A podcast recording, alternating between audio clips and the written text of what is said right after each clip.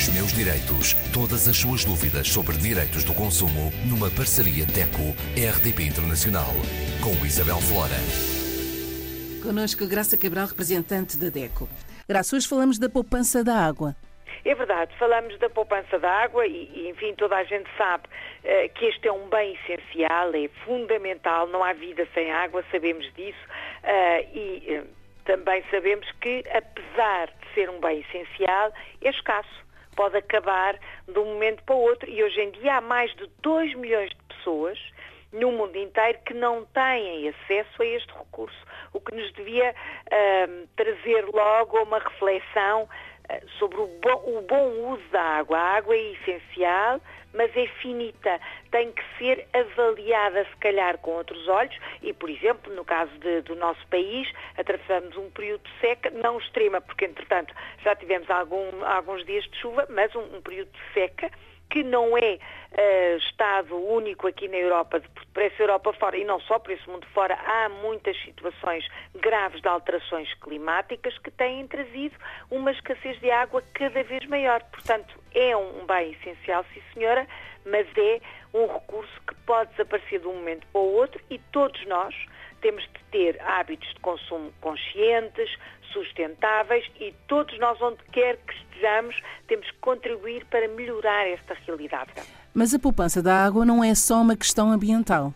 Não, não. É, sobretudo, para a maioria das famílias, uma questão financeira.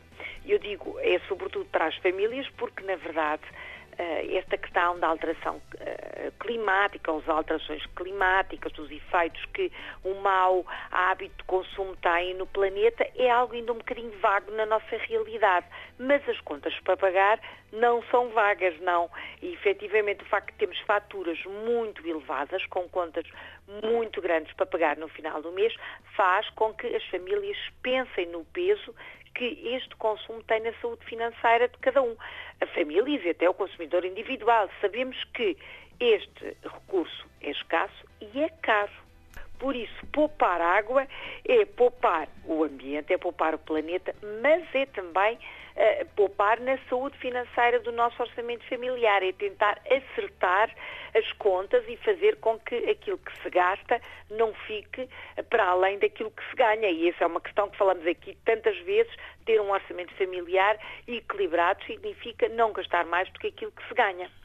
Graça, nestes casos, a DECO disponibiliza alguma informação, sugestões ou dicas de forma a ajudar os consumidores na poupança da água no seu dia a dia? Efetivamente, e isso é uma informação fundamental para que o consumidor que nos ouve uh, possa, em qualquer local que esteja, poupar água. Poupar água no dia a dia, esta expressão é muito uh, comum e tem um simbolismo muito grande, porque uh, queremos dizer aos consumidores é possível perder, poupar água sem perder conforto, porque, obviamente, hoje, século XXI, todos nós pensamos, ah, eu preciso da água, preciso da água não só para, enfim, o meu próprio consumo humano, mas da água para tudo aquilo que funciona à nossa volta. Portanto, perder conforto não é a ideia base. A ideia base é poupar este recurso que é finito, manter nossa, uh, o nosso conforto, mas mudar o estilo de vida, mudar o uso que se dá à água. Por isso é possível pôr em prática uma série de dicas que não têm nada de especial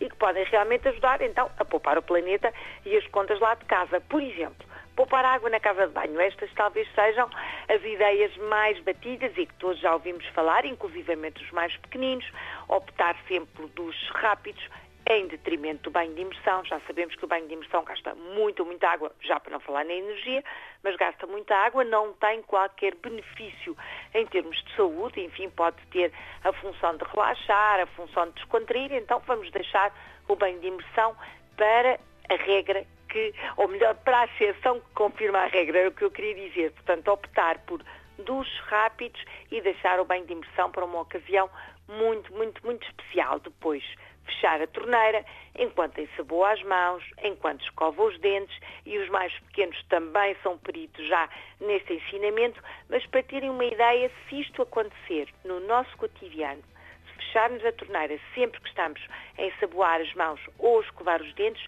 vamos poupar por minuto 6 litros de água. 6 litros de água é mais que um garrafão comercial de água, portanto é uma poupança mesmo muito grande e muito fácil. Não tem, lá está, não perdemos nada no nosso conforto e no nosso bem-estar diário. Depois a questão de, de, das torneiras que pingam e que, enfim, acaba por ser um consumo quase que não se nota. Um pingo de vez em quando, um autocolismo que vai vertendo um pouquinho, tudo isto parece muito silencioso, não me damos por ela, mas na verdade vai acumulando e vai ter um efeito muito grande nas perdas de água, claro, e água potável, mas também na fatura. Para ter uma ideia, 10 pingos por minuto equivale, equivalem a um copo de água por hora. Portanto, estamos a falar de um copo de água que nós bebemos com toda a naturalidade, que pode ser conseguido por minuto com uma torneira que pinga ou um autocolismo que verte. E isso vai se refletir no nosso orçamento, não é? No nosso orçamento e muito, como por exemplo a questão também do autocolismo. Hoje em dia há no mercado autocolismos com dupla descarga, são os que permitem fazer uma maior poupança, portanto são uh, mais amigos do ambiente e mais amigos também da nossa saúde financeira, mas obviamente a família tem um autocolismo que funciona, não vai trocar, enfim, uh, estando em, uh, em plenas condições. Tem truques caseiros que pode fazer para reduzir o desperdício. Por exemplo, pode regular o parafuso de plástico que comanda a boia, que está dentro do tanque, digamos assim, do autocolismo, e vai regular para uma descarga mais curta, que é perfeitamente eficaz, mas que vai interromper o caudal da água quando é feita essa descarga e automaticamente a boia sobe e vai permitir um desperdício muito, muito pequenino. Isto é fácil, é levantando a tampa, dependendo do modelo do autocolismo, mas uh, levantando, tendo acesso àquilo que é o tanque, onde está a reserva de água do autocolismo, há sempre um botão, uma espécie de uma torneirazinha, uma borboletazinha de plástico, independentemente da marca, isso é possível, apertar um pouco e então a água que vai correr vai ser menor e depois o encher do tal tanque é também mais rápido, logo um desperdício muito menor. Depois na cozinha, e a, a cozinha segunda é o segundo local onde gastamos mais água a par com a casa de banho, é importante se lava a louça à mão, não ter a torneira sempre a correr. Fechar enquanto põe, enquanto passa a esponja ou enfim o seu, o seu pano, o seu esfregão com detergente na louça, fecha a torneira, não a deixa correr. Se utiliza máquina de lavar louça, então utilize só com a carga completa. Isto também é válido para quem tem, eh, obviamente, a máquina de lavar roupa, não é? Portanto, utilizar com a carga uh, completa e também utilizando os programas Eco, os que têm a temperatura mais baixa e uma duração mais curta. Tenho a certeza que quem nos ouve não tem loiça ou roupa tão suja que justifique lavar, por exemplo, a 60 graus e no programa mais longo. Não é efetivamente necessário, porque isso vai trazer um acréscimo de 20% de água desperdiçada, já para não falar de eletricidade, e isso, enfim, ficará para outro programa porque também tem um preço elevadíssimo. Depois, ainda nas torneiras, tanto da casa de banho como da cozinha, é possível instalar redutores de caudal eh, e esses redutores de caudal vão permitir poupar muita água e muita água são os tais 6 litros por minuto e esse redutor uh, é barato é aplicável muito facilmente, qualquer pessoa consegue fazer a só enroscar na torneira e vai ter efetivamente uma melhoria muito grande na conta e, obviamente, no planeta. Há, por exemplo, taxas especiais para as famílias numerosas para a poupança de água? Para a poupança de água, sim. No caso português existem, existem inclusivamente tarifas específicas eh, mais económicas para as famílias numerosas. Eh, este é válido para a água e também para a energia. São chamadas tarifas sociais, ou neste caso a tarifa aplicada a famílias numerosas. É preciso que se apresente documentação que obviamente confirme que estamos perante uma família numerosa, acima de cinco elementos no agregado, já pode fazer essa sua candidatura, digamos assim, é avaliado o consumo mensal e depois é aplicada uma tarifa mais acessível que eh, faz com que se pague menos pelo metro cúbico de água. Este, este tipo de eh, benefício existe em Portugal, Noutros Estados-membros da Comunidade Europeia há também tarifas semelhantes, mas este sistema é variável de país para país.